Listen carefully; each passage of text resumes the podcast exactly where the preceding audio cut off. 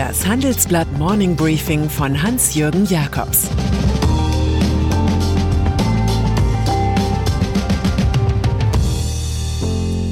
Guten Morgen allerseits. Heute ist Dienstag, der 5. Mai. Und das sind heute unsere Themen. Feilschen um die Autokaufprämie. Spahns Ausweis muss warten. Karlsruhe richtet über EZB-Politik. Im Folgenden hören Sie eine kurze werbliche Einspielung. Danach geht es mit dem Morning Briefing weiter. Refinitiv, der globale Anbieter für die Finanzmärkte mit offener Datenplattform und modernsten Technologien. Refinitiv ermöglicht effizienten Handel, erfolgreiche und nachhaltige Anlageentscheidungen sowie die Bekämpfung von Finanzkriminalität. Refinitiv, Data is just the beginning. Jens Spahn. Wie ein Passierschein durchs Leben des New Normal wirkte ein neues Dokument, das sich der CDU-Bundesgesundheitsminister vorige Woche einfallen ließ. Die Deutschen sollten mit einem Immunitätsausweis klarstellen, dass ihnen das Coronavirus nichts anhaben kann. Doch die allzu kühne Idee ist schon wieder verschwunden. Die Opposition der Nicht-Oppositionspartei SPD war zu groß. Es darf keine Zweiklassengesellschaft von Infizierten und Nicht-Infizierten geben. Das sagt Bärbel Baas, Vizechefin der Bundestagsfraktion.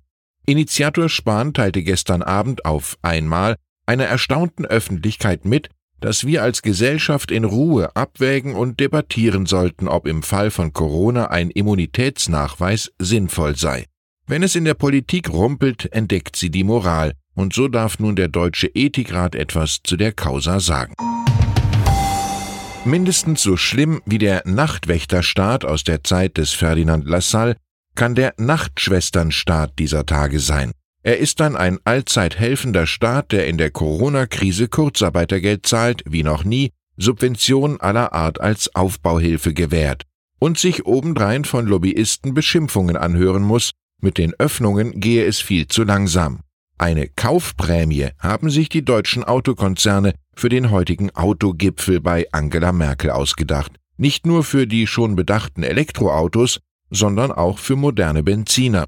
Dabei hat VW 25 Milliarden Euro, Daimler mehr als 18 Milliarden und BMW mindestens 12 Milliarden flüssig. Wer auf so viel Geld sitzt, sollte den Markt eigentlich selbst anschieben können, kommentiert mein Kollege Markus Fasse. Oder zumindest auf die Ausschüttung staatlicher Dividenden verzichten. Wirtschaft. Dass auch jegliche staatliche Samariterstrategie angesichts der Wucht des Schrumpfens einmal zu Ende gehen könnte, verdeutlichen neue Prognosen zur Beschäftigung. So geht das Institut für Arbeitsmarkt und Berufsforschung davon aus, dass die Arbeitslosigkeit in den nächsten Monaten von 2,3 Millionen auf mehr als 3 Millionen ansteigt. Das zeigen wir in unserer Titelstory. Eine andere Zahl. Seit Ausbruch der Viruskrise haben 77 der 304 größten börsennotierten Firmen in Deutschland vor Geschäftseinbußen gewarnt. Das ermittelten die Wirtschaftsprüfer von EY. Inzwischen jedoch meiden viele Konzerne Vorhersagen. Es gilt das Diktum der neuen Unübersichtlichkeit.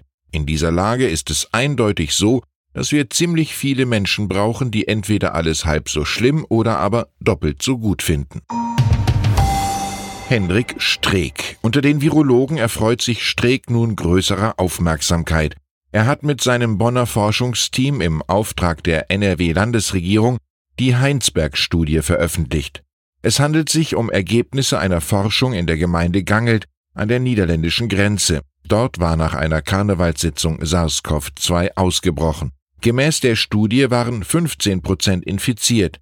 Die Dunkelziffer lag aber rund fünfmal höher als die offizielle Zahl positiv getesteter Personen, was für Deutschland 1,8 Millionen Infizierte bedeuten würde. Zudem seien die Infektionsraten bei Kindern, Erwachsenen und Senioren sehr ähnlich.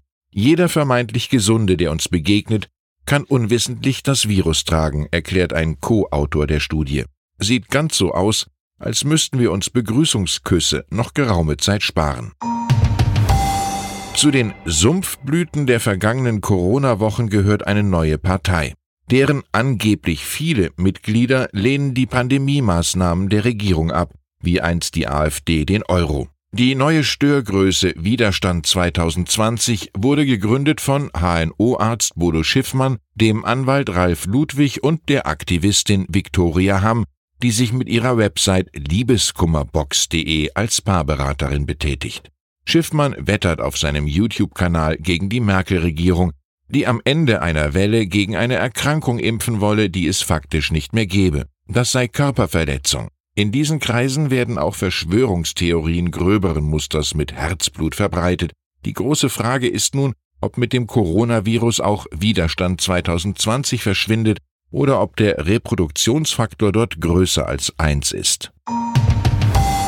EZB mit bangem Blick schaut die Bundesregierung heute nach Karlsruhe. Es klagen die Unternehmer Heinrich Weiß, Jürgen Herreus und Patrick Adenauer. Und es droht Ärger. Das Bundesverfassungsgericht urteilt zum wiederholten Mal über die voluminösen Anleihekäufe der Europäischen Zentralbank, die sich bis Ende 2018 auf 2,1 Billionen Euro kumulierten. Nun könnten die Richter, fürchtet man in Berlin, der Bundesbank als Teil der EZB, strengere Grenzen für das Mitwirken an den Kaufprogrammen dekretieren, als dies zuvor der Europäische Gerichtshof getan hat. Dazu bietet sich der Kapitalschlüssel der EZB an. Das würde bedeuten, die von Christine Lagarde gesteuerte Zentralbank müsste mehr deutsche als italienische Staatspapiere kaufen. Kurzum, das unabhängige Verfassungsgericht entscheidet über die unabhängige Notenbank, wovon das Wohl der Börse extrem abhängig ist. Verwerfungen nicht ausgeschlossen. Und dann ist da noch der renommierte Restaurantführer Go Milo, der derzeit naturgemäß darunter leidet, dass Restaurants geschlossen sind und der nun darüber hinaus auch mit erheblichen internen Problemen zu kämpfen hat. Jedenfalls haben Chefredakteurin Patricia Bröhm und Britta Wiegelmann, Leiterin des Weinguides, Knallauffall hingeworfen. Sie kamen nicht mehr mit den russischen Eigentümern der einst in Frankreich entstandenen Marke klar, die nunmehr die Länderlizenzen erteilen. Auch von einem modernen Online-Auftritt kann keine Rede sein. Es hat hier mit großer Sicherheit, excuse-moi, so richtig etwas auf die Kochmütze gegeben. Ich wünsche Ihnen einen genussreichen Tag und ein gutes Abgleiten in die Lockdown-Schlussphase. Dass es mit der Kasteiung peu à peu zu Ende geht, machte gestern Abend nicht zuletzt das letzte tägliche Internethauskonzert des Pianisten Igor Levit klar. Es war der 52. gestreamte Auftritt in Folge. Eine persönliche Corona-Reaktion auf das Schließen der Konzertsäle. Er brauche jetzt Ruhe, sagte Levitt zum Abschied, und dass ein Künstler spielen also sein müsse. Häufig geht es in diesen Tagen darum, nicht nur Human Being, sondern Human Doing zu sein. Es grüßt Sie herzlich Ihr Hans-Jürgen Jakobs.